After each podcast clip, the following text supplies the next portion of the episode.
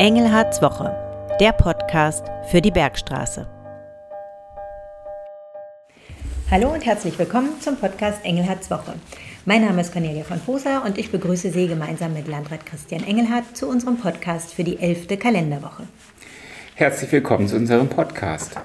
Heute wollen wir nach unserem Wochenrückblick unter anderem über die Bürgermeisterwahlen vom Wochenende und die Wahlbeteiligung sprechen. Los geht's aber wie immer mit dem Wochenrückblick. Herr Engelhardt, wie war Ihre Woche? Wie immer war die Woche arbeitsreich. Gerade eben war ich in Frankfurt. Dort war eine Sitzung von der Gigabit-Region Frankfurt-Rhein-Main. Da kümmern wir uns um den Glasfaserausbau im gesamten Rhein-Main-Gebiet, damit natürlich auch im Kreis Bergstraße. Heute Mittag war ich in Bürstadt, also ich bin viel unterwegs. Und so vielfältig waren auch die Themen und äh, im Mittelpunkt standen in dieser Woche Schulthemen. Ich war an der Alexander von Humboldt Schule zu Gast, habe mir dort die Schule angesehen, das mit verschiedenen Aspekten. Die Alexander von Humboldt Schule in Firnheim, die steht als nächstes auf unserer Liste der großen Baumaßnahmen. Heute wurde eine Photovoltaikanlage eingeweiht, ähm, die erste, die wir mit unserer neuen Servicegesellschaft auf ein Dach bauen.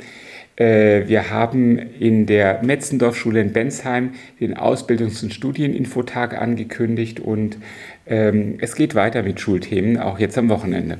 Und was wird das Highlight in dieser Woche sein? Ein Thema ist, und das ist ein Highlight-Thema, der Medienbildungstag am Samstag in der Karl-Kübel-Schule, den wir gemeinsam mit dem Kreisschulelternbeirat und dem Kreisschülerbeirat durchführen. Ähm, wir wollen uns der Frage widmen, wie kann Medienbildung verbessert werden. Und ganz hochaktuell ist ja das Thema ChatGPT, also künstliche Intelligenz, ein Thema, das mir auch Spaß macht. Und ähm, äh, zum Beispiel habe ich von einer Schule gehört, hier aus dem Kreis, dass äh, die sich in der Klasse mit der Frage befasst haben, äh, waren die Ergebnisse einer Hausarbeit ähm, sozusagen von künstlicher Intelligenz gemacht hat von Schülern. Und das hat in der Klasse zu einigen Diskussionen geführt. Man merkt es als ein aktuelles Thema. Äh, sollte man das verbieten, dass das gemacht wird? Oder sollte man sagen, okay, so wie jemand zu Hause auch im Duden nachgucken kann, wenn er eine Hausarbeit schreibt oder im Internet googeln kann, kann er auch ChatGPT nutzen. Und die Aufgaben müssen halt entsprechend gestellt sein, dass man merkt, dass der Schüler trotzdem noch seine eigene Intelligenz auch einsetzt. Also ein ganz spannendes Thema Medienbildung am Samstag in der Kalkübelschule und jeder, der möchte, kann vorbeischauen. Wunderbar.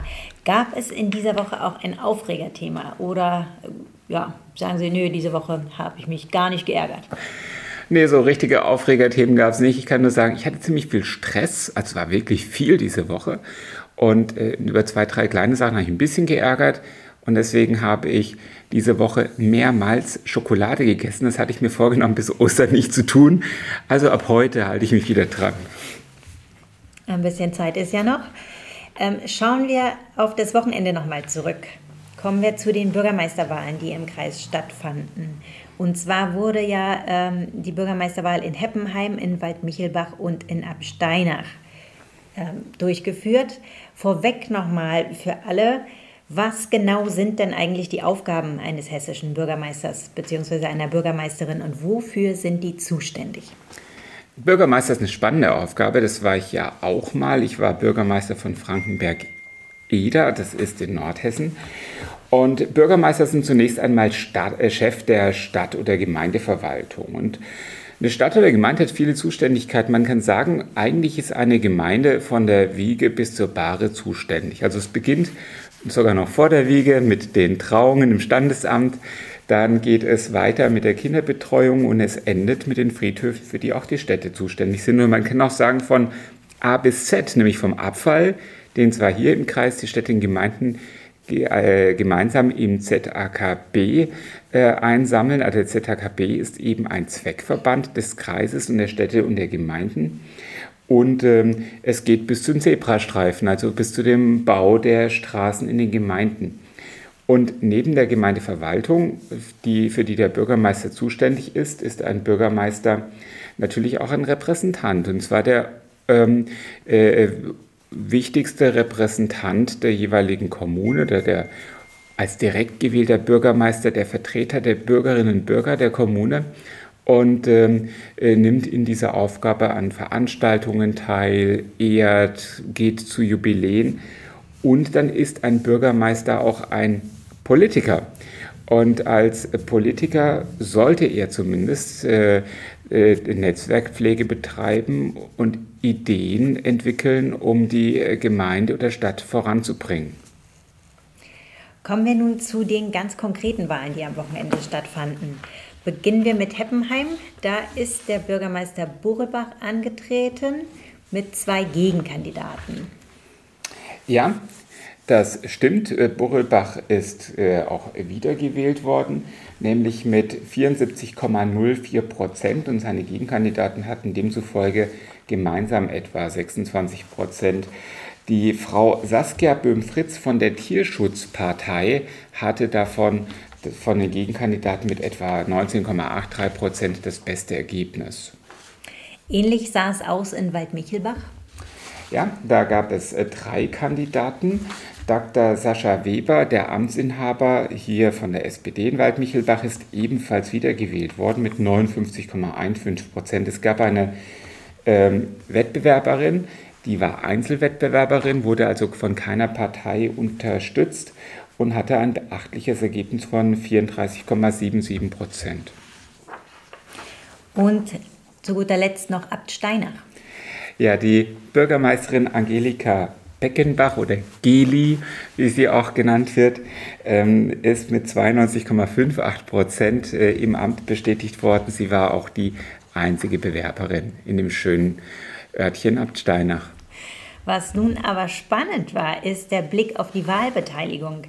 In Heppenheim zum Beispiel sind nur knapp 37 Prozent der Wahlberechtigten zur Wahl gegangen. In Waldmichelbach waren es 51 Prozent und in Absteinach, wo eigentlich ja, ja eigentlich nichts zur Wahl stand, wenn man streng ist, waren es 55 Prozent, die zur Wahl gegangen sind. Ähm, wie interpretieren Sie da diese sehr unterschiedlichen Wahlbeteiligungen? Das ist schwierig zu interpretieren und ich bin jetzt auch kein Wahlforscher. Ich will zunächst einmal etwas sagen, was mir wichtig ist, weil bei niedrigen Wahlbeteiligungen immer gesagt wird, dann ist ja die Person gar nicht demokratisch legitimiert. Die meisten sind doch zu Hause geblieben oder er hat ja nur so und so viele Stimmen. Ähm, zum Beispiel beim Bürgermeister Buchelbach bei einer Wahlbeteiligung von ähm, weniger als 40 Prozent. Dann gibt es welche, die nehmen 40 Prozent mal 75, die er hatte und kommen zum Ergebnis ja weniger als Hälfte der Stimmen der Wählerinnen, die wählen könnten. Ja, das ist zwar mathematisch richtig, so kann man aber nicht rechnen. Die demokratische Legitimation ergibt sich aus meiner Sicht aus dem Wahlrecht. Das heißt, jeder Wähler hat das Recht zu wählen und hat mit, mittels dieses Rechts die Möglichkeit mitzuentscheiden, wer sein Bürgermeister, wer sein Vertreter ist. Ähm, und dieses Wahlrecht legitimiert das Amt, auch wenn weniger wählen gehen. Warum weniger wählen gehen? Dafür kann es verschiedene Gründe geben. Aber das Wahlrecht legitimiert. Und deshalb sehe ich einen Bürgermeister, auch wenn er bei einer Wahlbeteiligung von 40 Prozent gewählt wurde, absolut legitimiert. Ähm, denn äh, die Mehrheit derer, die von ihrem Recht Gebrauch gemacht haben, haben ihn gewählt. Ähm, zu den Gründen, die es geben kann. Also da kann man jetzt nur interpretieren. Ähm, es gibt zum Beispiel ähm, äh, bei Wahlen in Kommunen, wo es wirklich richtig Zoff gibt, höhere Wahlbeteiligungen. Das heißt, da sind die Bürger dann aus der Situation heraus mobilisiert. Oder äh, wenn es wo große Unzufriedenheiten gibt, dann kann man oftmals feststellen, dass mehr wählen gehen und dann den Amtsinhaber abwählen damit. Das heißt also, ähm, äh, man muss mobilisiert sein. Jetzt kann es äh, natürlich auch so sein, dass ähm, das ist jetzt alles Interpretation, dass einfach ähm, in einer Stadt wie Heppenheim, die schon natürlich deutlich größer ist als Steinach, ähm, viele, wenn man nicht so ein besonderes Interesse an der Kommunalpolitik hat, meint, naja, irgendwie, und auch vielleicht manche, die auch nicht zufrieden sind, die sagen, eigentlich bin ich nicht zufrieden, aber bleib mir nur fort damit, ähm, dass man dann eben nicht zur Wahl geht. Also es kann ganz, ganz viele Gründe geben. Das möchte ich nicht beurteilen, was in Heppenheim der Grund dafür war, dass äh, verhältnismäßig wenige wählen gegangen sind im Verhältnis zu Abt Steinach. Ich glaube, so ein kleiner Ort wie Abt Steinach, Abt Steinach ist die kleinste Gemeinde im Kreis Bergstraße, Da ist es einfach so, dass ganz viele Menschen eine persönliche Verbindung zur Bürgermeisterin haben. Mhm. Die haben mit ihr schon gesprochen auf den Veranstaltungen. Die haben sie erlebt, die haben irgendeinen persönlichen Bezug und dann geht man einfach auch, weil man die Person kennt. Und, äh, der, und der Person damit zeigen will, das hast du aber gut gemacht. Was man natürlich tun kann, ist, und das habe ich dann zum Beispiel gemacht, ich habe hier eingangs erwähnt, ich war Bürgermeister. Ähm, ich habe mich dafür eingesetzt, dass der Wahltermin meiner Bürgermeisterwiederwahl, ich war auch wiedergewählt worden in die zweite Amtszeit, auf die Bundestagswahl gewählt wird. Die Bundestagswahl mobilisiert stark, weil da die großen Medien mobilisieren. Die Bundestagswahl spielt einfach dann wochenlang im Fernsehen, in der Werbung und in Talkshows eine Rolle.